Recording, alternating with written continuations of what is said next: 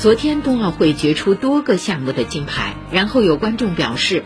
冬奥会赛后颁奖环节为什么不见奖牌？中国新闻网的报道说，由于冬奥会期间天气较为寒冷，为了选手的身体考虑等因素，在比赛结束后，比赛场地中只会给获奖选手颁发奖品，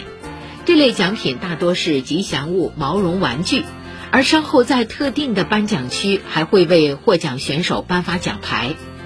自1998年长野冬奥会起，这一传统一直延续下来。之后的每届冬奥会上颁发奖牌的环节会安排在颁奖广场上进行。由于冬奥会的比赛类别相较夏季奥运会少了许多，所以一般是一天的比赛结束后统一举行颁奖仪式。给当天所有的获奖选手颁发奖牌，比如北京冬奥会短道速滑混合团体两千米接力项目奖牌就将在今晚八点颁发。